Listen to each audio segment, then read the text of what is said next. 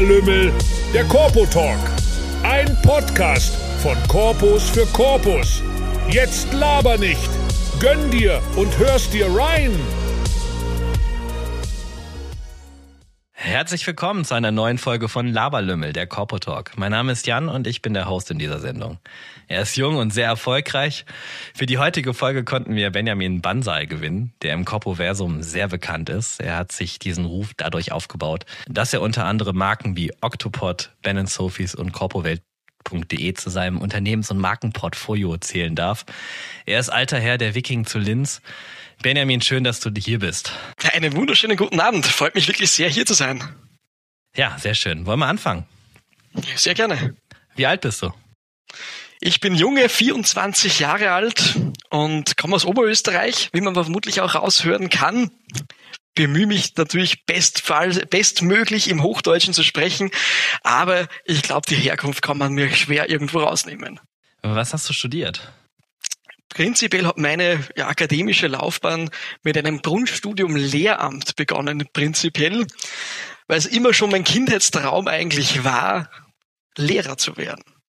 Nicht, weil ich jetzt unbedingt der Strebertyp irgendwo war, sondern weil ich mit einem guten Beispiel vorangehen wollte und einmal der Lehrer quasi in der Schule zu sein, der jetzt nicht von anderen, äh, von allen anderen, ja, nur als der Böse irgendwo wahrgenommen wird oder zumindest als derjenige wahrgenommen wird, der einen im Leben wirklich irgendwo weiterbringt. Meine damaligen Startfächer waren Chemie und Physik. Ich habe auch eine technische Grundausbildung vorher gemacht zum Chemieingenieur, wo es dann irgendwo nahegelegen wäre, in diesem Fachbereich zu bleiben. Bin dann aber schon nach den ersten paar Vorlesungen draufgekommen, dass ich nicht ganz zu dem restlichen Kommilitonenvolk dazugehöre. Ich bin jetzt nicht der, der mit Birkenstocks und äh, ja, Jutebeutel auf die Uni geht. Aber das ist gar nicht so schlimm. Ich hatte heute überlegt, ob ich Merch-Artikel äh, äh, herstelle, einen mit Copper Talk Logo auf so einem Beutel drauf. Würde gut aussehen. Aber, aber ah, bitte kein Jutebeutel. nee, aber das war, war dann bei mir ähm, ja eine relativ spontane Entscheidung, mich nach anderen Studienfächern auch umzusehen. Und das war auch vom, vom, von der Zeitleiste her viel alles auch mit, mit dem Start von Covid zusammen was dann sowieso zum Umdenken oder zur, um, zur Umplanung eigentlich gezwungen hat, wodurch ich mich dann für ein Studium an der EuroFH in Hamburg entschieden habe, wo ich dann dort meinen Bachelor gemacht habe in Vertriebsmanagement, also Sales Management, als erweitertes BWL-Studium und parallel dazu Wirtschaftsrecht, wo ich auch aktuell gerade im Masterstudium drinnen stecke. Also dementsprechend hast du schon einen Bachelor gemacht. Bachelor ist fertig, ist in der Tasche und jetzt geht's eigentlich nur noch in der Zielgeraden auf den Master, der vermutlich jetzt März, April herum abgeschlossen wird. Sehr schön. Dann dementsprechend zehntes Semester, oder? Vom, Sem ja, vom Semester her ist es lustig, ist es jetzt ein achtes Semester erst. Oh, fleißig und schnell. also ich bin ein bisschen auf der Überholspur gewesen die letzten Jahre. Ja, das muss es auch geben. Und ich denke, da können sich einige eine Scheibe von abschneiden. Wollen wir mal auf deine Reise als Kooperierter eingehen? Wie bist du damals aktiv geworden und wo bist du aktiv geworden?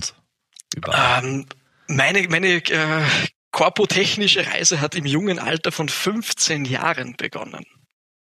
Ist natürlich unüblich jetzt für die, für die ganzen Deu für die, für die bundesdeutschen Zuhörer, aber in Österreich ist das Penaliesystem trotzdem noch sehr ausgeprägt und stark und präsent, wodurch ich wirklich eben mit 15 Jahren schon in Kontakt mit der damaligen Verbindung gekommen bin die Gotia Wels in Oberösterreich, wo ich auch zur Schule gegangen bin, mein Abi dort gemacht habe. Und über, über zehn Ecken, weil der damalige Sport- und Turnlehrer, also Sport- und, und Geschichtlehrer, war auch Penela und hat mich damals so angesprochen, Benjamin, du könntest rein von, von, ja, von, von dem Wertemodell, was ich auch vertrete, auch von politischen Ansichten, ich war schon politisch sehr engagiert mit, mit 15, ähm, hat er gesagt, du musst irgendwo mal in Kontakt mit so einer Penali kommen. Und damals im Wales die Gotia hatte keine Aktiven mehr, seit Jahren oder Jahrzehnten fast. Und ging alles, also alles ging los mit einer Nachricht auf die offizielle Facebook-Seite. Gibt's die noch? Kann man die noch sehen? Die könnte man sicher noch irgendwo raussuchen. Waren zwei Zeiler, wo ich nur reingeschrieben habe, quasi, ja, mein Name ist Benjamin, 15 Jahre alt, gehe hier und da zur Schule. äh, welche Möglichkeiten gäbe es, mit ihnen in Kontakt zu treten. Und dann verging man wirklich, ich glaube, locker ein, zwei, drei Monate. Es kam keine Antwort, weil niemand, niemand aus dem alten Bund wirklich, ähm, ja, aktiv war auf, auf, auf Social Media und keiner hat das regelmäßig gewartet oder irgendwie angeschaut. Ähm, und habe dann eigentlich jemanden aus dem Bund persönlich kennengelernt auf einer Veranstaltung und dann gesagt, ja, ich habe mich ja bei euch ja schon mal gemeldet, habe aber nie eine Antwort bekommen. Aber auf Basis dessen hat sich dann eine Einladung zu einem ja, Stammtisch ergeben, wo man sich dann mal das erste Mal beschnuppert hat. War bei meinem ersten Bund auch so. Da habe ich damals nach dem Abi direkt eine Mail hingeschickt und äh, habe dann gebibbert, bitte, bitte meldet euch zurück. Dann kam keine Antwort, keine. Und dann sechs Monate später meinte ein Kumpel, der dann auch aktiv geworden ist nach dem Abi, ja, ruft doch einfach mal da an. Hab ich da angerufen. Ich so, ja, ich habe euch meine Mail geschickt. Ich wollte auch gerne direkt aktiv werden, habe nur leider keine Antwort bekommen. Und dann hat sich rausgestellt, keiner hatte den Zugang zu dem Mail-Account. Klassiker. Das war auch eine der ersten Sachen, die ich dann wirklich als schon in meiner Fuchsenzeit unbedingt umsetzen wollte, wirklich präsent auf Social Media zu sein. Und wie gesagt, das war damals 2015, von dem wir da reden.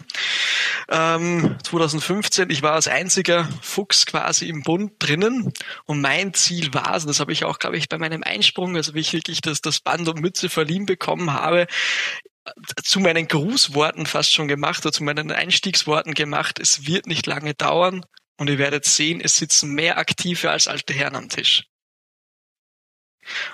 Gesagt, getan.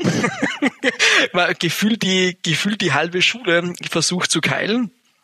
Ähm, Im Endeffekt war es dann so, dass wir nach circa genau zwölf Monaten einen aktiven Stand von acht Personen hatten. Ja, herzlichen Glückwunsch. Gute Leistung. Ja, danke, danke, danke. Es war auch dann so, dass wir nicht nur aktive, sondern auch äh, in, in späterer Folge acht Live-Füchse aufgebaut. Und damals als zum, zum Keilen, was wirklich extrem gut funktioniert hatte, war Social Media Werbeanzeigen. Das war mein erster Berührungspunkt mit Werbeanzeigen, irgendwas zu arbeiten. Und 2015 konnte man das noch richtig gut einstellen. Die Werbeanzeige sollen alle Jugendlichen sehen im Alter von ich glaube, ich habe eingestellt 15 bis 19 Jahren, die gewisse anderen Seiten schon folgen, die vielleicht irgendwo was mit ja Heimatverbundenheit zu tun hatten oder vielleicht auch gewisse politische Richtungen, ähm, die da ja mitverfolgen. Da konnte man das Targeting so dermaßen detailliert einstellen und so haben wir auch die ersten äh, Veranstaltungen am Haus beworben wo auf, bei, zu einer, war zu der Silvesterparty, über 200 Anmeldungen auf Facebook waren. Krass. Ach, das, ist, das war ja noch die Zeit, wo du so eine Veranstaltung bei Facebook reingestellt hattest. Und wenn die Öffentlichkeit war, dass du Angst hattest, dass da 6000 Personen dazu dir kommen. Genau, so ist es. Und wir haben ja wirklich dann sogar gezielt noch diese Veranstaltungen mit Werbebudget hinterlegt. Aha das war krass, die, die alten Herren am Konvent zu überzeugen, jetzt mal äh, ein paar, die ein oder anderen Euros äh, locker zu machen und den zu verklickern, dass man auch auf sozialen Medien halt entsprechend Werbung schalten kann. Ja, krass, dass das schon so früh gemacht hast. Das haben wir letztes Wintersemester das erste Mal bei uns im Bund umgesetzt. Da haben wir dann eine riesengroße Keilkampagne gefahren. Das hatte ich bei der Folge oder in der Folge bei Till Theodor auch ja schon erwähnt gehabt, wo wir dann halt auch so ein Target-Keilen gemacht haben. Hat funktioniert. Wir haben neue Füchse dadurch gewonnen. Nachdem er zwei Jahre so keinen Zulauf gefunden hat, auch wegen Corona und anderen Gründen, hat gut getan. Sehr erfolgreich auf jeden Fall, wenn du die ähm, Werkzeuge bedienen kannst. Ja, wir waren da, glaube ich, mitunter einer der ersten Bünde, die das so exzessiv auch betrieben haben.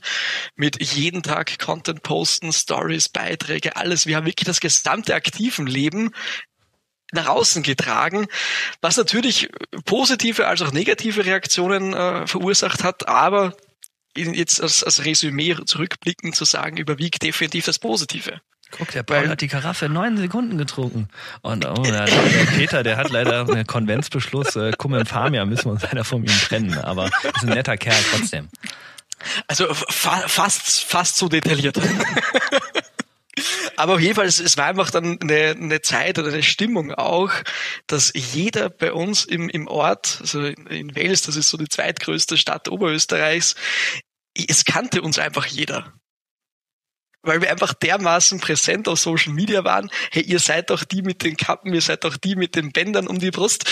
Ihr macht ja da immer die lustigen Trinkrituale und ich habe gesehen, ihr fechtet ja auch. Was ist denn das genau? Und so hat es dann wirklich eine Eigendynamik angenommen, dass wir dann 2018 ähm, 14, 15 Aktive sogar waren. Klasse. Sehr gut. Das war so wirklich der, der Peak irgendwo, das war der, der Zenit des, des aktiven Stands. Und 2018 war auch ein ja, bedeutendes Jahr jetzt in meiner eigenen äh, Laufbahn, sowohl äh, karrieretechnisch als auch was das Korpowesen bei mir betrifft. Das war nämlich der Fall, also das, das war das Jahr meines Abis. Mhm. Und wir hatten, also bei uns ist ja die Tradition mit Matura-Bällen respektive Abi-Bällen äh, deutlich äh, größer wie in vielen anderen Regionen. Mhm. Und es war meine Ambition, den größten Schul Schülerball Österreichs zu veranstalten. Die Jahre zuvor, also jeder Jahrgang, der vor mir so einen großen Abiball veranstaltet hat, hat immer ein finanzielles Minus eingefahren. Und ich mhm. habe mir, ich habe mir selber die Frage gestellt, wie kann man, wie kann man das nicht richtig machen? Und war da ziemlich vorlaut, bis dann die Direktor zu mir meinte, Herr Bansal, wenn Sie so vorlaut sind, dann machen Sie es doch selber besser. Ich dachte mir, okay, Challenge accepted. Äh, ich werde das durchziehen. Und kann man ja auch auf, auf Google mittlerweile, man braucht nur eingeben, äh, Abiball, Maturaball, Oberösterreich Wels 2018. Es war dann so weit, dass unser Schulball es selbst auf RTL 2 geschafft hat. Und in, und, in die, und in die London Times. Nicht schlecht, das muss man erstmal hinkriegen. Krass war ja mit Michaela Schäfer als Stargast. Nein. Ja. also Wie wir hast hatten die denn überzeugt, zu einem Abi beizukommen? Ah, ich, das werde ich oft gefragt. Die wenigsten glauben es mir. Das war eine Nachricht über so, äh, Direct Message über Instagram. So, liebe Michaela, was wäre notwendig, um dich auf meinen Schulball zu bekommen? und ja, das hat eben für mega Schlagzeilen gesorgt. Und auf der anderen Seite hatte ich auch durch das Kooperationswesen bereits unendlich Kontakte im, im ganzen Land aufgebaut und ich habe jeden Penela freien Eintritt quasi gewährt, sodass am Ball an die, an die 100 Kooperierte auch teilgenommen haben. Ganz guter Zug. und ich wusste halt auch entsprechend, wenn man die positioniert in, in relativer Nähe zur, zur Bierbar, dann wird der Umsatz auch jetzt nicht wenig werden. Mhm. Da hat man sogar ein extra Abkommen, äh, weil die Oettinger Brauerei nach Österreich normalerweise nicht liefert. Dann hatten sie in Ötti Laster bis an die Grenze zu Freilassing, Grenzübergang Salzburg, äh, gebracht und ab dort mussten wir dann die, die, die Oettinger Fässer selber umladen und mit dem Kastenwagen runterbringen, weil es war mir ein persönliches Anliegen, auf meinem Schülerball nur Oettinger auszuschenken. Ja, Oettinger ist ja nicht nur ein Bier, das ist ein Lifestyle. Genauso ist es. Und 2018 gab es ja noch, noch bevor Octopod, sage ich mal, das Rennen machte, haben wir damals noch unzählige Luminac Kannen eingekauft. Und ich glaube, das ist auch der einzige Schülerball, wo, wo wirklich Kannen gesoffen wurden. Ja, du, das ist eine ganz traurige Geschichte mit Luminac. Also, das hat uns ja damals auch äh, betroffen. Du hast diese Dinger nicht mehr bei Kaufhof bekommen. Da hat Luminac die Dinger plötzlich eingestellt. Und was machst du in der Welt ohne Karaffen? Ne? Genau so ist es. Ich meine, da, da gab es ja dann Gott sei Dank jemanden, der das dann aufgegriffen hat. Aber ja, die Übergangszeit war nicht lustig. Ähm, das ist ja ein Bekannter von uns und er hatte, glaube ich, eine ziemlich gute Idee. Also das, ähm, ich habe das damals äh, mitverfolgt, ähm, wie er dann damals die Idee hatte mit Octopod und das Ganze hochgezogen hatte, dann ähm, einen Hersteller gefunden hatte, die erste Lieferung, die gebracht worden ist, wo geschaut worden ist, ne, wo gibt's noch Schwachstellen, die mussten dann optimiert werden. Ja, und dann hat er irgendwann erzählt, ne, dass du das gekauft hast. Aber dann lass uns da später drauf ähm, eingehen. Ähm, wir nehmen ja noch einen, einen Abschnitt, wo du von deiner Unternehmertätigkeit berichtest. Aber erzähl mal weiter. Das war dann der größte ähm, Abiball, äh, Österreich genau. mit, mit, mit Räffchen, mit Michaela Schäfer, mit, äh, mit äh, Corpus ja. äh, an jeder Ecke. Mit, ja, und, und in Summe 15.000 Gäste. Das war einfach auch eine ganz andere Dimension und das war einfach auch für mich so der Punkt, wo man die, eine gewisse Relation zu Geld verliert. Ich hatte zum damaligen Zeitpunkt Online-Banking-App am Handy es waren zwei Konten. Einmal mein Privatkonto, wo ich regelmäßig äh, mein Taschengeld überwiesen bekommen habe von den Eltern. Aha. und auf der anderen Seite das Konto, was wir eingerichtet hatten, eben für den Ball. Mhm. Auf dem einen, auf dem Privatkonto habe ich mich gefreut, wenn irgendwie 100 Euro oben waren. Mhm. Auf dem anderen Konto waren über 100.000. Alter Schwede. Das war, das war einfach zu krass für mich, irgendwo mal zu verstehen, wie kann man überhaupt so abstrakt viel Geld äh, verfügen, sage ich jetzt mal. Aha.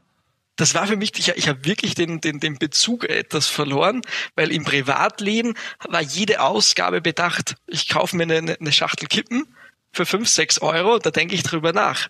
Ich mache eine Bestellung, was den, was den Ball betrifft, für fünf sechstausend Euro. Ja, das liegt im Budget.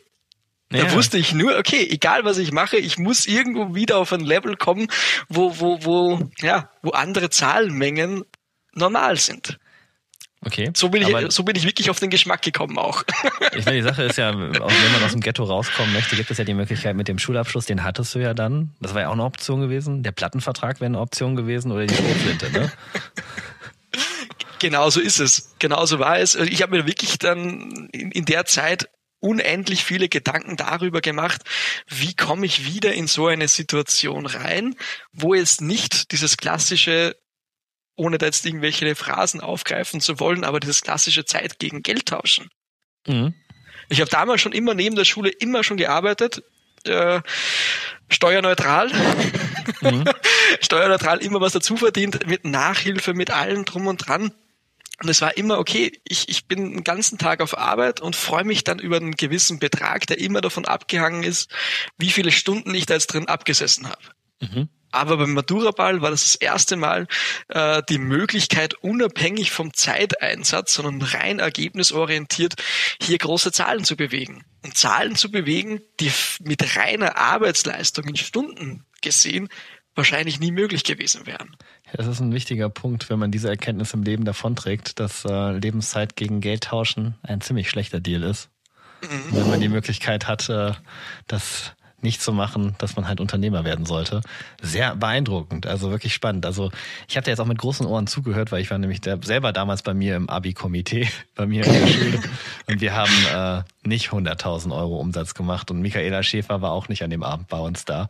Äh, wobei das war noch, glaube ich, zwei Jahre so vor ihrer Zeit. Ich habe 2009 habe ich Abi gemacht und ich glaube, die hat erst 2011 damals mit der Erotikmesse, glaube ich, da ihren Durchbruch gehabt in Berlin. Und äh, ja, sehr schön. Ja, vor allem äh, es war ja auch, es waren auch andere C-Promis da, die aber irgendwie, die haben es nicht wirklich auf die Schlagzeilen geschafft. Damals war ja auch Katja Kasewitsch anwesend. Die Nein. hat zum damaligen Zeitpunkt noch, ja, bis auf die, die, die junge Generation niemand gekannt und die war in keinem einzigen Medienartikel dann jemals wieder erwähnt. Und kleine Korrektur, wir hatten nicht 100.000 Umsatz, sondern über 500.000 Euro Umsatz. Ja, nicht schlecht. Das war, das war wirklich für mich, das war so ein, so ein Brainfuck-Moment, wo ich mir dachte, ich, ich, ich kenne diese Zahlen nur irgendwie aus dem Lotto spielen oder sonst irgendwas, weil man, man darf jetzt nicht vergessen, dass allein die Event-Location, die wir hatten, über 200.000 Euro gekostet hat. Okay, bei einer gewissen Größenordnung und ne, professionellen Ambiente. Wir haben sechs Messehallen angemietet. Alter Schwede. Ist das geil. Das war, das war halt übertrieben brutal und da war einfach für mich das Thema alles klar. Abi in der Tasche, Ausbildung äh, ist, ist soweit beendet. Was mache ich jetzt wirklich damit? Du brauchst ja gar keine Ausbildung mehr. Du, brauchst ja, weil du musst ja keinen Job lernen. Du machst dir deinen Job selber. Ja und nein, also das war, ich wollte unbedingt akt weiterhin aktiv bleiben, respektive Akademie, also hochschulaktiv werden das war irgendwie ab Sekunde eins aus meiner Fuchsenzeit auf der Penali schon klar, ich muss hochschulaktiv werden, komme was wolle. Und das war auch, das wissen auch meine ehemaligen Chorbrüder alle, das war wirklich, ich habe ich hab, ich hab mich, auf, hab mich inskribiert, nicht um zu studieren, sondern um aktiv zu sein. Gut. Ich denke mal, du hast wahrscheinlich auch so viele finanzielle Reserven damit rausgebracht aus deinem Abiball-Gig, den du da hochgezogen hast, dass du, glaube ich, ja einfach zum Spaß aktiv sein konntest. Äh, prinzipiell ja, prinzipiell ja, aber ich war einfach dermaßen hungrig danach, dass ich sofort, dass, dass mein Hirn nur noch gerattert hat, okay, was was kann ich langfristig daraus machen? Wie, wie kann ich diese Learnings oder die, diese Sachen, ähm, diese Hoch- und Tiefs, die man ja auch aus dem Veranstaltungswesen, auch wenn es ein einmaliges Event war, das, was man hier lernen konnte, das ist besser wie jedes Seminar, jede Vorlesung überall. Absolut wie kannst du das irgendwo umsetzen? und bin dann in Kontakt gekommen mit einem Matura-Reiseanbieter, also mit einem Abi-Reisenveranstalter aus mhm. Wien. Das ist auch der, was die größten Abi-Reisen äh, Europas veranstaltet, jedes Jahr. Und bin dann dort mehr oder weniger freiberuflich ins Sales, Marketing und Organisationsteam eingestiegen. Und ja, mit der Grundintention eigentlich nur meinen eigenen äh, Reisepreis zurückverdienen. Mhm. das war meine Grundintention. Aber die haben dann auch gemerkt, okay, der Junge ist nicht so schlecht in dem, was er macht und habe mich da ja kurzerhand eigentlich hochgearbeitet vom einfachen Promoter, der einfach Leute anwirbt, dass sie da mitfahren, bis hin zur Gebietsleitung Vertrieb von Oberösterreich bis in die Schweiz. Ja, cool. Richtige Selfmade-Geschichte. Ja, das war wirklich eine, eine lustige äh, Zeit, wo ich wirklich viel im Auto unterwegs war. Ich glaube äh, 2019, da hat dann mich die Leasingbank, es war mein erstes eigenes Auto, was ich mir gekauft habe, habe ich geleast. Leasingvertrag habe ich gemacht mit 40.000 Kilometer quasi zum Fahren pro Jahr. Und nach am Ende, äh, Ende des ersten Jahres ruft mich die Leasingbank an, Herr Bansal, Sie haben weit überzogen, weil ich habe fast 100.000 Kilometer im ersten Jahr zusammengebracht weil ich nur von Schule zu Schule gefahren bin und dort eben die Abi-Reise vorgestellt habe und versucht habe, möglichst gut den gesamten Jahrgang mitzu, mitzunehmen. Mhm. und das war auch so meine erste vertriebliche Erfahrung. Ja, geil. Das war das Thema, wo ich ein bisschen in den Vertrieb reingekommen bin. Okay, wie überzeugst du jeden Menschen? Wie sprichst du vor großen ähm, ja, Menschenmengen auch? Und so, dass sie auch nicht komplett weg, wegkippen, sondern bis zuletzt im Endeffekt irgendwo dir deine Aufmerksamkeit auch schenken. Mhm. Und so war dann auch dieser Studienwechsel gestartet eben Lehramt, dann sofort gemerkt, okay, das ist nicht die Welt, in der ich glücklich werden äh, kann. Und so habe ich dann eben das, das Studium Vertriebsmanagement in Hamburg äh, gesehen und mich quasi im ersten Blick fast schon in das Curriculum verliebt, weil ich mir gedacht habe, okay, wenn du schon was studierst, dann muss es irgendwas Sinnvolles sein, was es, was dich in deinem ja, weiteren beruflichen oder unternehmerischen Leben vielleicht die ein oder andere Ecke nach vorne bringt. Ja, absolut. Ich meine, du hast ja eine gewisse Erfahrung ja dadurch auch sammeln können. Und wenn du dann ein Studium anfängst in dem Bereich, wo dir auch nochmal die ganzen Kniffe und Tricks gezeigt werden und äh, Fachwissen vermittelt wird, da ist halt, ja, da kann man gut mit den Werkzeugen Erfolg haben. Genau so ist es. Und zeitgleich oder eigentlich parallel lief das Ganze auch mit den ersten unternehmerischen ja, G G-Proben im, im kooperierten Bereich. Das war eben mit Couleur-Grafiker.at. Mhm.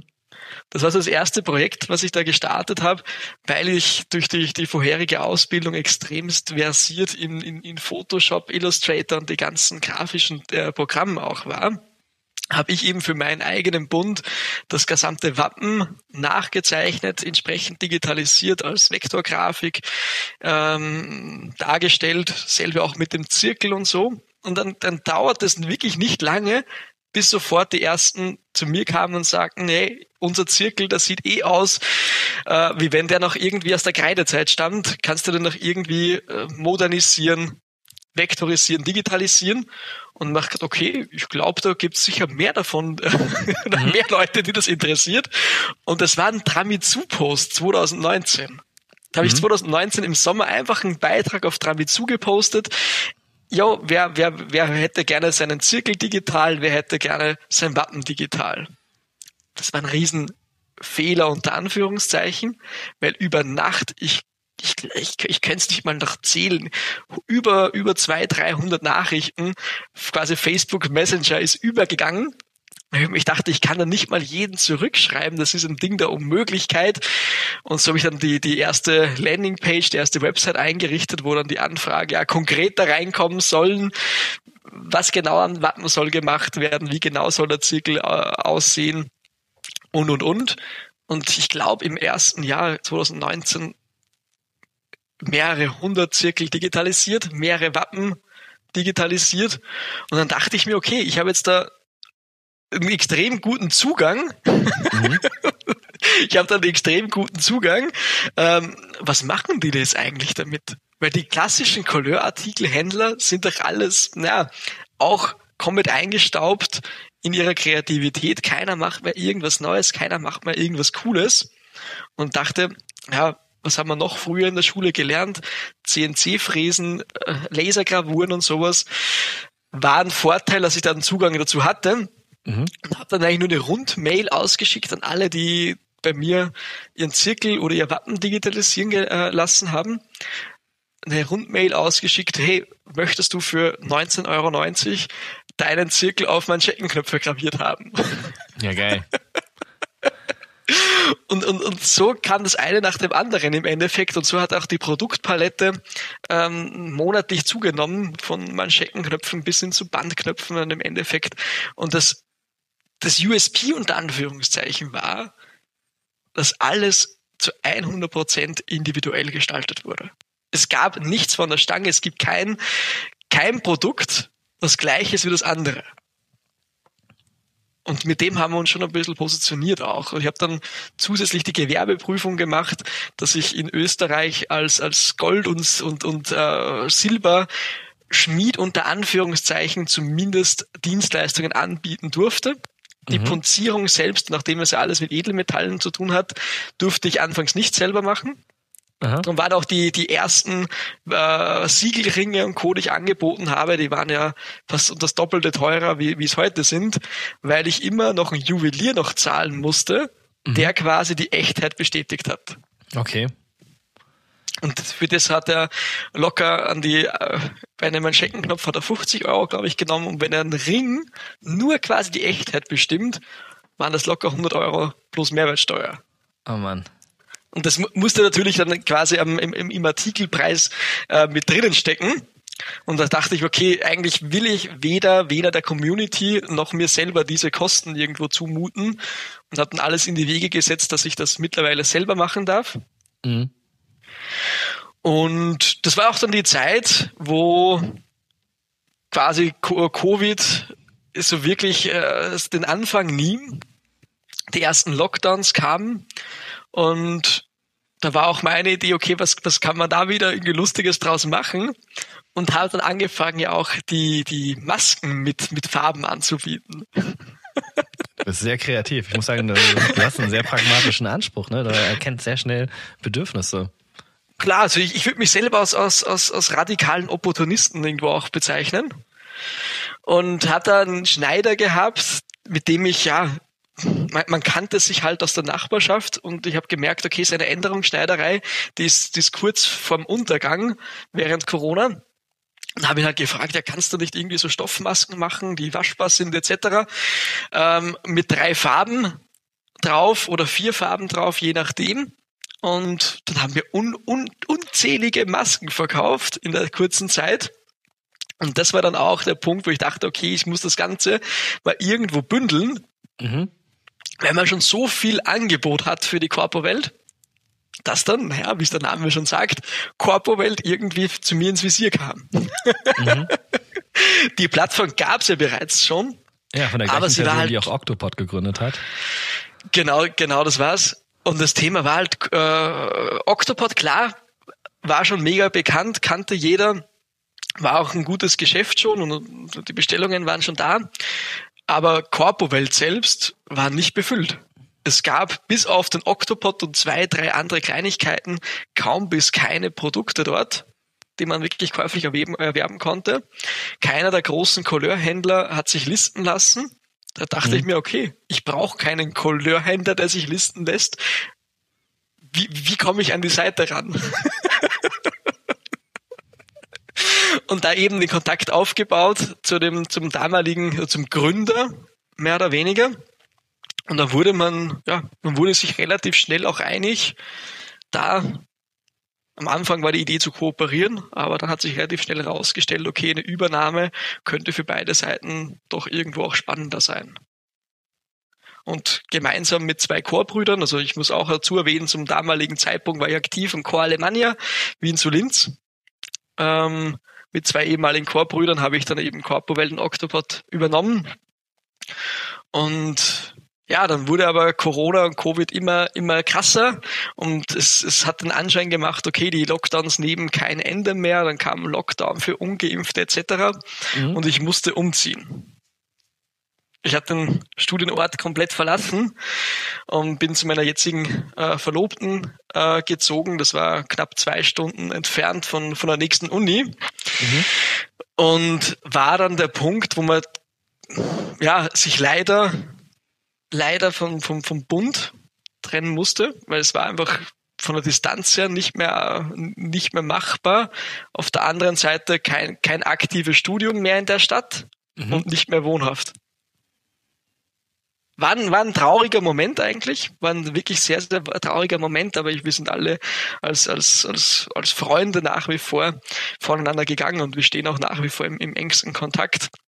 Und vor jetzt aber wie bist du damit umgegangen? Ich meine, weil du hast ja dann jetzt, sagen wir mal, zwei starke Marken in der Korporationswelt, äh, ne, Korporwelt, ja, die dir dann auch gehört haben. Und du hast ja dann offiziell, warst ja nicht mehr Mitglied deines Bundes. Damit hast du dich dann noch, sagen wir mal, innerlich, sagen wir mal, auf deine Penela-Mitgliedschaft dann so äh, zurückgezogen oder wie hast du das wahrgenommen? Also prinzipiell den Rückhalt hat mir halt schon die Penela-Mitgliedschaft gegeben sag mal, dass ich wusste, okay, ich steige jetzt nicht komplett aus der Szene aus, so nach dem Motto. Ja, dass du noch in der In-Group bist, bist nicht in der Out-Group halt, ne? Genau, genau, genau. Und es, es war keine leichte Entscheidung. Es war eine wirklich ziemlich harte Entscheidung. Es hätte natürlich Mittelwege und Lösungen gegeben, ähm, weiterhin am Ort zu bleiben, sich ja trotzdem so einzubringen, dass das Ganze noch geklappt hätte. Aber ich stand vor einem Scheideweg zu sagen, will ich jetzt weiterhin trotzdem im alten Umfeld bleiben oder mhm. sehe ich neue geschäftliche Opportunitäten? In der richtigen Welt. In der richtigen Welt. Weil natürlich schon neben dem ganzen Business rund um, der, um, um Corpo-Welt, Octopod und den ganzen Couleur-Artikel-Kram ja auch das mit den Abi-Reisen, mit den Matura-Reisen immer mehr Gestalt angenommen hat und natürlich einkommens- und umsatztechnisch nicht vergleichbar war. Definitiv. Das war eine ganz andere Liga. Ja, klar. und das war da wirklich die Entscheidung, ähm, auf was werde ich den, den Fokus leben, legen. Und vor allem auch das Thema Umfeld, also jeder, der sich selbstständig macht, machen will, wird dem nachempfinden können, dass das Umfeld mitunter die größte Bremse sein kann. Ja. Und es war schon hart, irgendwo das mit den eigenen Chorbrüdern oder den, den, den eigenen Freunden ja auch, sage ich mal, irgendwie zu vermitteln, dass man plötzlich nicht mehr auf jede Couleurreise mit kann. Jetzt mhm. nicht immer nur die, die, die ein oder anderen äh, Wochen durchgehend irgendwo von, von, von, von Freundschaftsbund zu Freundschaftsbund zu reisen und nur noch die blauen Zauberwürfel zu lernen, sondern man hat auch plötzlich Verantwortung. In der anderen Firma hatte ich schon die ersten Mitarbeiter eingestellt, was natürlich auch einen gewissen Druck äh, einen macht, ja, jetzt nicht mal einen Aussetzer zu haben. Oder einen, einen längerfristigen Aussetzer zu haben, was natürlich bei bei, bei einem äh, aktiven Leben dazugehört fast. Ja, definitiv. Aber ich meine, ähm, das Umfeld kann einen auch ja dadurch bremsen, dass du ja als Unternehmer ein gewisses Mindset mit der Zeit halt auch aufbaust, wo du dich halt auch ja ein bisschen auch emanzipiert und auch das dazu führt, dass halt äh, das Umfeld auch so ein bisschen wegbricht, weil, wie du ja gerade schon gesagt hast, du hast andere Verantwortungen, du hast Verpflichtungen, die da plötzlich in den Raum kommen ähm, um die du dich halt kümmern musst. Wenn du da Angestellte hast, ein Business hast, was laufen muss, dann kannst du nicht am Abend vorher bei Core XY im Keller stehen und dir die Pötte reinorgeln, sondern da musst du fit sein, sonst wird das nichts. Und genau so ist es. Ich glaube, das kann auch ziemlich einsam machen, oder? Also ich meine, man hat wahrscheinlich nicht so viele Unternehmer dann im direkten Freundeskreis, die auch durchstarten. Es sind dann eher die neuen Leute, die dann dazukommen, ne? die du dann beruflich kennenlernst, wo du merkst, so, ey, der Typ ist so wie ich drauf. Mhm. Also ist, ist ein Thema, was ich eigentlich sehr selten äh, bespreche, dass das Wort Einsamkeit verwendet. Ähm, wenn ich jetzt die letzten vier Jahre jetzt so zurückblicke, muss ich sagen, so einen, so einen Freundeskreis wie zu der damaligen Aktivzeit hatte ich nie wieder. Mhm. Dass du wirklich Menschen so blindes Vertrauen schenken kannst über mehr oder weniger jedes Thema so offen äh, sprichst, dass du weißt, okay, auch wenn, äh, wenn man sich Freitagabend komplett aus dem Leben nimmt, äh, Samstagmittag kannst du dich auf die Person wieder vollständig verlassen, egal was kommt. Und es war nicht das Geld im Mittelpunkt. Mhm. Weil natürlich jetzt, äh, man ist jetzt nicht, nicht einsam in dieser Hinsicht. Man ist immer umgeben von Personen, aber jetzt zu sagen, dass es die, die gleiche Art von, von, von zwischenmenschlicher Beziehung wäre. Nee, das habe ich nie wieder gefunden. Das kann ich unterschreiben. Also vor allem, wenn du junger alter Herr bist und dann ins Berufsleben steigst, ist das eine ähnliche Geschichte, die du durchmachst. Dein aktiven Umfeld, was sonst mehr als präsent war, wo man sich ein Leben ohne die nicht mehr vorstellen kann, geht sehr schnell sehr stark zurück, weil du diese Verantwortung und diese Verpflichtungen hast. Und ja, das Berufsleben ist nochmal eine andere Geschichte. Du hast nicht diesen Draht zu deinen Bundes- oder beziehungsweise Chorbrüdern, wie, wie es früher halt war. Und die Zeit kommt auch nicht wieder.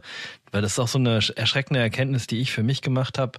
Ich habe so noch mit meiner Frau darüber geredet, ich habe auch zu ihr gesagt, boah, ich hätte so Bock wieder, also aktiv zu sein. Und dann habe ich überlegt, Moment, ich bin jetzt 15 Jahre im Schnitt älter als die Füchse, die aktiv werden ähm, was bringt es mir mit Mitte 30 halt, sagen wir mal, in die Kellergefechte nochmal einzusteigen, wie man das früher gemacht hat? Das gibt einem nicht mehr das Gleiche wie früher, weil dass da Ältere sind als man selber oder sagen wir mal mit krassen Abschlüssen, das, das ist nicht mehr. Und die Zeit ist vorbei. Und die wird auch nicht wiederkommen. Und deswegen bleibt man ja dann als alter Herr seinem Bund ja auch treu, dass man immer noch zwischendurch ab und an dieses Erlebnis halt haben darf im Bunde der Aktiven und anderen Bundesbrüder, Chorbrüder und alten Herren, diese Zeit das, zu verbringen. Das, das, das genieße ich auch extrem und, und vor allem, was mir auch jetzt besonders gefällt, vor allem aus so junger Alter her auch, den jetzigen Aktiven meiner Penalie, neben, neben Praktikaangebote auch, auch beruflich, sag ich mal, weiterhelfen zu können in, in jeder erdenklichen Form. Aber es ist halt nicht mehr, nicht mehr dasselbe. Mhm. Aber ja, ich, ich glaube, da geht's fast jeden so, dass man sich gewisse die guten alten Tage wieder hier und da zurückwünschen würde. Ja, aber ich meine, du hast jetzt auch die Möglichkeit, sehr früh schon Mentor zu werden für deine Bundesbrüder, wo der Altersunterschied gar nicht so groß ist. Und ähm, du hast ja auch etwas geschaffen, du hast ja auch äh, etwas erreicht. Und ich glaube, da bist du halt auch ein Vorbild für viele, wahrscheinlich in deinem ähm, näheren Korpo-Umfeld und halt auch mit den Bünden drumherum, die da irgendwie mit zu tun haben. Vermutlich. Also in, in meiner letzten Firma haben auch was muss ich nachdenken, neun Kooperierter gearbeitet. Ja. Ja, mit denen kann man aber auch gut zusammenarbeiten. Also ich war ja Klar, das, ist, das, das waren die ersten Mitarbeiter, das waren die ersten Mitarbeiter, vor allem wenn man selber jetzt noch nicht wirklich die Personalverantwortung irgendwo mitbringt, wen stellst du ein, den du blind vertrauen kannst oder wo du zumindest sagst, okay, der wird vom Wertemodell jetzt nicht komplett abwegig sein. Das wird jemand sein, der seine Arbeit bestmöglich erfüllt Mhm. Und wo du auch weißt, okay, du kannst auch mit ihm ähm, abseits vom beruflichen, ja, teilst du auch andere Gemeinsamkeiten. Das waren auch die ersten Mitarbeiter, die ich eingestellt habe. Ja, sehr schön. Ja, also ich, ich war jetzt nicht, sagen wir mal, so unternehmerisch groß aktiv wie du. Ich, ähm, habe erzählt, Corporate Meme habe ich ja gegründet. Ich habe jetzt hier den Podcast aufgebaut, aber ich war auch in der richtigen Welt auch tätig. Ich war mal Bundesvorsitzender einer Jugendorganisation und da war das auch so. Ich habe die ganze Führungsriege mit Corpus besetzt. Also das war, das war, das war notwendig. Ich habe den Leuten vertraut. Ich äh, wusste, dass die ähm, eine gewisse Grundeinstellung haben, dass wir da ein gleiches Wertesystem haben, dass der Kompass ähnlich ausgerichtet ist und es hat auch gut funktioniert, bis auf einen. Der war nicht so. Äh, da war, das war auch eine Lehre. Das war auch Lehrgeld, was man dann da gezahlt hat. Ja, welche Ratschläge würdest du zum Beispiel jetzt einem jungen Aktiven geben, der selber interessiert ist, so wie du, ein Unternehmen zu gründen, wo eine ähnliche kleine Flamme schon in ihm schlummert, was bei dir zu einem großen Waldbrand geworden ist? Was gibst du dem mit? Im Endeffekt ziehst du durch einfach durchziehen und du wirst extrem, ich, ich komme nicht egal, welche Idee, sag ich mal, hinter dem Businessmodell steckt, du wirst extrem viel Gegenwind haben von Familie, Freunde, Umfeld, Bundesbrüdern, Chorbrüdern, wie auch immer. Aber du musst dir selber einfach deinen Zielen, sage ich mal, klar sein, denen hinterherjagen und auch früh genug äh, beginnen, immer nachzudenken bei jeder Entscheidung. Im Endeffekt dient das gerade wirklich dem Ziel, das ich verfolge. Oder, oder ist es nicht? Ja, und das ist was Schönes, was du, ähm, was du da sagst, weil mit der Erfahrung, die ich mit Corpomeme davon getragen habe, ist, dass ich gelernt habe, warte nicht darauf, dass andere Leute dir etwas erlauben, es zu tun, sondern mach es einfach, zieh es durch und hör nicht auf die ganzen Leute im Seiten aus, die sehr bequem sagen können, das scheitert, das funktioniert nicht. Was ist das für eine blöde Idee? Und was ist? Du musst es durchziehen, du musst dranbleiben. Genau, so ist es. Weil alle die, die nur darüber jammern und nörgeln und die haben selber nur Angst, das selber durchzuziehen oder haben selber nicht den Mumm, irgendwie da ja eigenen Ideen nachzujagen. Oder auf der anderen Seite sind sie auch nicht kreativ genug, eigene Ideen zu haben. Und ja. schau dir einfach in, in ein paar Jahren die Leute an, die, die, die, die dich zum Scheitern verurteilt haben und schau, wo du heute bist. Ja, das ist eine ganz wichtige Nachricht. Also, Jungs, Mädels, die eigene Unternehmen gründen wollt, hört nicht auf die anderen, hört auf uns und macht's einfach. Zieht's durch. Gibt es äh, für dich bestimmte Fähigkeiten oder Qualitäten, ähm, die entscheidend für den unternehmerischen Erfolg sind? Klar, also ne neben allen Basics, die jetzt irgendwo betriebswirtschaftlich vom Vorteil wären, ist es aber branchenübergreifend eine Fähigkeit, die einer ermöglicht, wirklich ja, fast schon unlimitiert auch ein Einkommen zu produzieren und das ist verkaufen zu können.